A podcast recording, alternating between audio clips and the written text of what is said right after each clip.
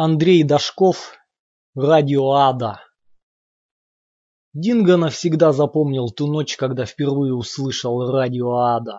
Был глубокий вечер, и он сидел в прострации, уставившись невидящими глазами в темноту, и вертел ручку настройки приемника, еще помнившего старые добрые времена. Нить указателя достигла края шкалы, а Динго продолжал машинально вертеть ручку, и почему-то его пальцы не встречали сопротивления. Эфирный шум казался сладкой музыкой по сравнению с тем, что творилось у него в голове. Возможно, не хватало последней капли, чтобы слететь с катушек. Сквозь скрежет помех прорезался новый звук, похожий на завывание ветра, самого хищного и пронзительного ветра, какой только можно себе представить. От одного этого звука кишки смерзались в ледяной ком. И вскоре из динамиков приемника уже доносился чистый вой без всякой примеси. Вопль свихнувшейся сирены. Бор достиг зубного нерва. До Динго наконец дошло, что это позывные. Бесполый голос произнес «Говорит радио Ада». И началось. Его прошлая жизнь была цепью снов, прочной, как та, что держит на привязи пса и не поддается ни зубам, ни времени. Когда-то сны посещали Динго каждый день от рассвета до заката, удивительно связанные, цветные и все равно тоскливые. В промежутках была тьма. В ней тоже бродили сны, призраки иной действительности. В тех полуснах он становился хозяином пространства и времени, хозяином своей жизни. Но дневные видения одолевали. Он запомнил одно из них. Динго сидел в казино «Счастливая луна», проигрывая последние деньги, оставшиеся после ограбления закусочной, и его не покидало ощущение, что дьявол торчит за левым плечом и самодовольно ухмыляется. Еще один простак был одурачен, и дело даже не в том, что хрустящие бумажки перешли из одних рук в другие. Динго оказался очередной жертвой тотальной и очень дурно пахнущей шутки. Вряд ли в этом стоило обвинять церковников. Вполне возможно, они барахтались в той же трясине. Все очень просто. Дьяволу вовсе не нужна была душа Динго. Зачем ему такая никчемная штука? Что, черт подери, с ней делать? Она не могла послужить даже разменной монетой в большой игре, затеянной в небесном казино. Динго озарила. Дьяволу нужна жизнь, единственная стоящая субстанция, вне которой только сомнительные измышления обреченных. Дьявол охотился на свой дьявольский манер, его существование целиком зависело от поглощенных жизней а жизнь витала между придуманными людьми раем и адом. Оборачиваясь то первым, то последним, она была воздухом задыхающегося, светом слепого, водой умирающего от жажды, любовью одинокого, но ничем в отдельности. Худшим ее свойством было исчезать бесследно. Она не являлась ни бесконечным набором удовольствий, ни сплетением бед. При помощи острых ощущений ее удавалось настичь лишь на мгновение – но и это была заведомо проигранная гонка, неуловимая и неумолимая. Жизнь ускользала, будто тень, отброшенная каждым из существующих в данное мгновение, и сливалась с сумерками протоплазмы. Вокруг плескался целый океан протоплазмы, из которого выползали твари, потом становились на две нижние конечности и в конце концов узнавали о смерти. У дьявола всегда был выбор, и он предпочитал обедать в хорошем ресторане, Лучшим блюдом, при этом отнюдь не самым дорогим, конечно, являлся венец творения. Динго не считал себя таковым, однако, похоже, все было решено за него и задолго до него. Во всяком случае, ему постоянно твердили, что так оно и есть. Но однажды он понял, время вышло. И проснулся, погружаясь в ночную явь. Для Динго то была плохая ночь, ослепляющая ночь. Последние деньги, последняя ставка, последняя надежда. И предчувствие, что все напрасно. Тем не менее он играл до конца, перепробовал все, блэкджек, рулетку, кости. Он не держал зла на тех, кто заправлял в казино и кому достались его денежки. Они были всего лишь орудиями и вряд ли осознавали свою истинную роль. Они с одинаковой легкостью обчищали богатых пройдох, которые даже не замечали крупного проигрыша, и бедных работяг, полагавших, будто полоса неудач рано или поздно должна, просто обязана закончиться. Для Динго все зебры давно были черными. Счастье и несчастье представлялись ему чем-то вроде песочных часов. Когда верхняя колба опустеет, кто-нибудь их перевернет. Но в один прекрасный момент он услышал, как стекло хрустнуло под раздвоенным копытом, спрятанным в дорогом ботинке. Он вышел, шатаясь как пьяный, и со стороны могло показаться, что его охватила эйфория победителя. Электрическая судорога пронзала полуночный город, словно труп лягушки. Динго был таким же мертвым. Он еще двигался, но внутри все сковал могильный холод. Некуда идти, незачем жить. Его бегство от дневных сновидений продолжалось пять с половиной лет. Но вот он вышел на финишную прямую. Когда-то, казалось, ему принадлежали воспоминания какого-то другого существа, они лежали, будто ненужные документы мертвеца в покрывающемся пылью сейфе. У него была работа, дом, семья и, смешно сказать, планы на будущее. Надо заметить весьма оптимистические планы. Он имел наглость заглядывать лет на 50 вперед и думать о том, что оставит в наследство своим внукам. Как выяснилось, теперь внуки вряд ли будут знать его имя, не говоря уже о том, чтобы прийти на его могилу. У него не будет могилы, или могилой станет вся планета. Его жизнь изменилась после того, как он начал слушать радио Ада. Он потерял работу, жена сбежала от него и забрала с собой детей. После развода он оказался в однокомнатной конуре, из единственного окна которой открывался живописный вид на городскую свалку. И наступило время новых снов, черных реактивных кошмаров. Радио Ада передавало музыку, много музыки, иногда казалось слишком много. От нее можно было свихнуться, но тишина ревела еще страшнее. Поначалу он протягивал руку, чтобы выключить приемник, но станция уже крепко держала его незримыми щупальцами, и рука замирала на полпути. А кроме музыки были истории, подлинные истории, тихо звучавшие в ночи под вкрадчивый шелест шин или шорох дождя, исповеди чудовищ в человеческих обличьях, рассказы о разбитых сердцах и искалеченных судьбах, бред безумцев и тех, кто допился до белой горячки, беседы маньяков с будущими жертвами, крики рожениц, стоны любовников и больных хрипы умирающих стариков, как звуковая иллюстрация проклятого скорбного пути. Рождение, молодость, старость и смерть. Постепенно радиоада превратилась в своего рода наркотик. Динго не мыслил без него свою жизнь. Другой бы боролся с призраками, цеплялся руками за скелет и, зажав в зубах брошенную кость, воздвигал новый карточный домик или смирился и, очутившись на самом дне, медленно закапывался в выл.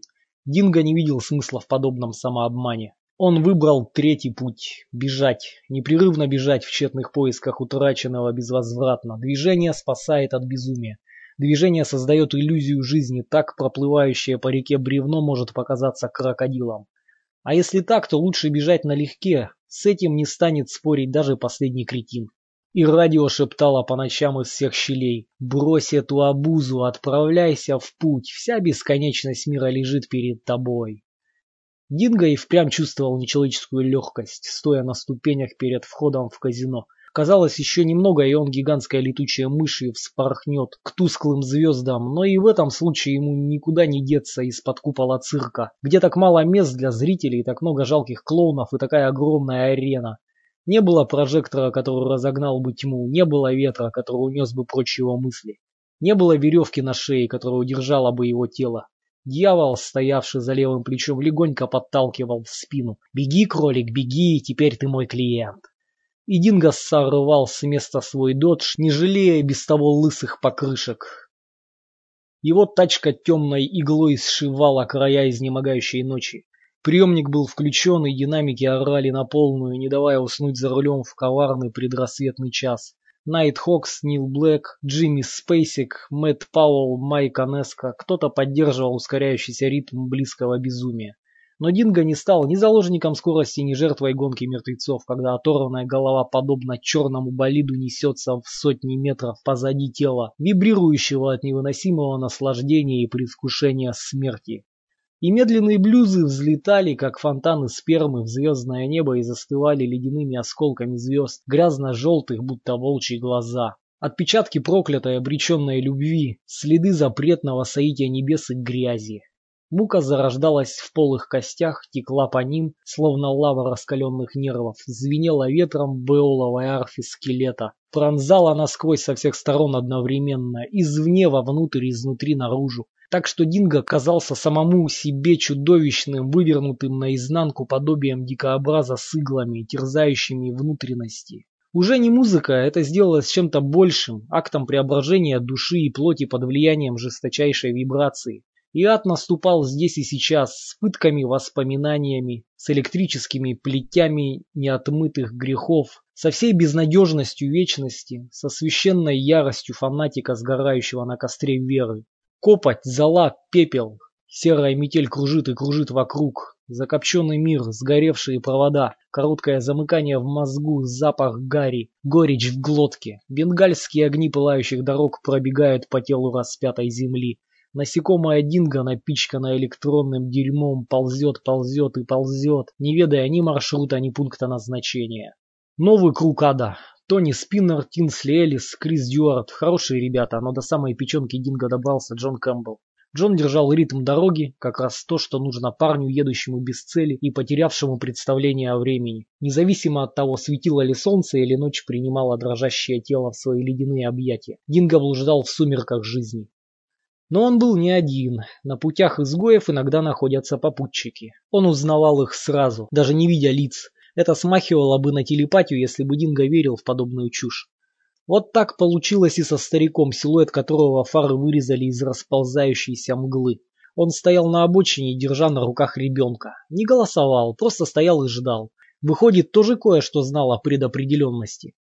Обычно Динго не брал пассажиров. Посадишь какого-нибудь урода в свою тачку и вскоре почувствуешь себя так, будто кто-то трахнул твою женщину или нагадил на твою могилу. Приятные собеседники попадались крайне редко. Неприятных Динго быстро затыкал. Хуже всего были сторожевые псы власти. Они по-хозяйски опускали свои задницы на сиденье и чуяли в нем одичавшую тварь, хищника, врага домашних животных, которых им полагалось охранять. За эту работу платили, но жизнь стоила дороже. Постепенно Динго научился избавляться и от сторожевых псов, он отказался также от услуг шлюх, предпочитавших расплачиваться натурой. Минутное удовольствие не шло ни в какое сравнение с тем черным оргазмом, который настигал Динго в моменты интимной близости со смертью. В объятиях этой последней абсолютно надежной любовницы, в конце концов непременно остающейся вдовой. И он понимал, что на самом деле есть и третий, участник чудовищной оргии, когда дьявол скреб когтями вдоль позвоночного столба и звезды сыпались с трясущихся от кощунства небес, как гнилые фрукты. Но в тот раз он узнал родственную душу, если вообще может существовать какое-то родство между бездомными бродягами. Кроме того, Динго вспомнил, что у него нет денег, и если старик согласится заплатить за бензин, ему не придется прибегнуть к крайним мерам в ближайшем городке. Он не любил крайних мер. Динго резко затормозил, так что, казалось, закончился призрачный полет, и Додж с размаху воткнулся в песок реальности. Как только исчезала скорость, наваливались усталость, голод и тоска. Безумная гонка позволяла продержаться еще одну ночь. Старик сел в машину, ни о чем не попросив. Он также не выразил благодарности, это была роскошь для тех, у кого осталось время отдавать долги. Ребенок был завернут в черную ткань, прошитую белыми нитками. Если для саванов придуманы фасоны, то этот подходил идеально. Динго взял с места в своем обычном стиле. Поток воздуха хлынул в салон. Край савана приподнялся, так что можно было увидеть лицо ребенка. Динго скосил глаза и невольно вздрогнул. Старик держал на руках карлика с темным и злобным морщинистым личиком. Поймав на себе посторонний взгляд, карлик криво ухмыльнулся. Из всех зубов у него остались только клыки. Корявая рука появилась из-под савана, будто корень, вымытый дождями из земли. Кривой пальчик ткнул кнопку «Стоп» на лицевой панели магнитофона. И на этом рок-н-ролл закончился. «Дай сигарету, ублюдок!» – потребовал отвратительный пассажир. Его голос был похож на скрип ржавых петель. Старик сидел безучастно, словно происходящее его не касалось. Динго не стал тратить времени на пустую болтовню. Он ударил по тормозам на скорости больше ста километров в час, ожидая, что уродец вышибет головой лобовое стекло. В тот момент он не думал о том, где возьмет новое стекло и что будет делать с трупом, в худшем случае с двумя. Корыто резко клюнуло и понеслось юзом. Динго стоило немалого труда удержать его на дороге. На старика и карлика торможение не оказало никакого влияния, словно оба были голографическими изображениями.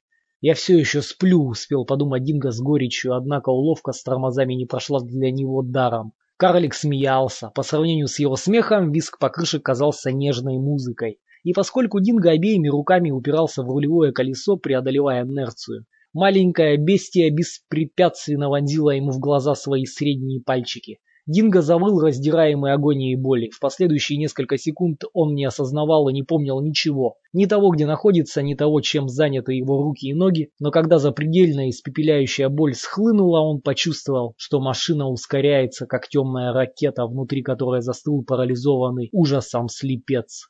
Что-то вползало в него, сливалось с ним, перетекало, будто покрытая слизью черная душа. Динго дернулся, и боль вернулась. Ему показалось, что жерла вулканов, в которые превратились его глазницы, снова наполняются огнедышащей лавой. «Кто ты?» – прохрипел Динго. «Я твоя судьба», – ответила скользкое оно, залепив ему рот поцелуем, забирая его дыхание. И он обрел новое зрение, отныне он видел мир сквозь багровую дымку преисподней. И он обрел новый слух и десяток других недоступных людям органов чувств, а старик и карлик исчезли. Но один из них навсегда остался с Динго. Лишь немного позже до него дошло. Старик сбросил свою тяжкую ношу. Всучил ему это проклятие, завернутое в вечность. С тех пор Динго снится только одно, если вообще удается заснуть. Безголовые всадники на черных жеребцах преследуют его додж. Стальные копыта разбивают дорожное покрытие, и вместо гладкого шоссе за ними остается дымящаяся полоса, усеянная обломками машины раздробленными костями. Оглядываясь, Динго видит, как сияют во мраке кровавые рубины глаз. Жеребцы влекут сквозь столетия экипаж своего хозяина, кроша в пыль античные статуи, барбарских идолов, гордые дворцы средневековья и железобетонные церкви рациональности. Внутри экипажа заливается хохотом существо с двумя головами, одна в другой, как ядро в скорлупе. Динго сделался частью чего-то большего. Раб и господин навеки вместе. Он получил то, что хотел, Погоня никогда не закончится. И, кроме карлика судьбы, его спутником стала радио Ада. Дикая собака Динго бежит.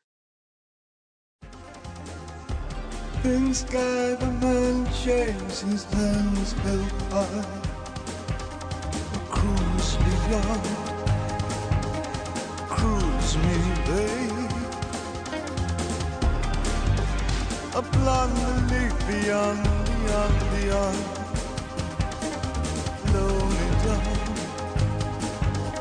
No return.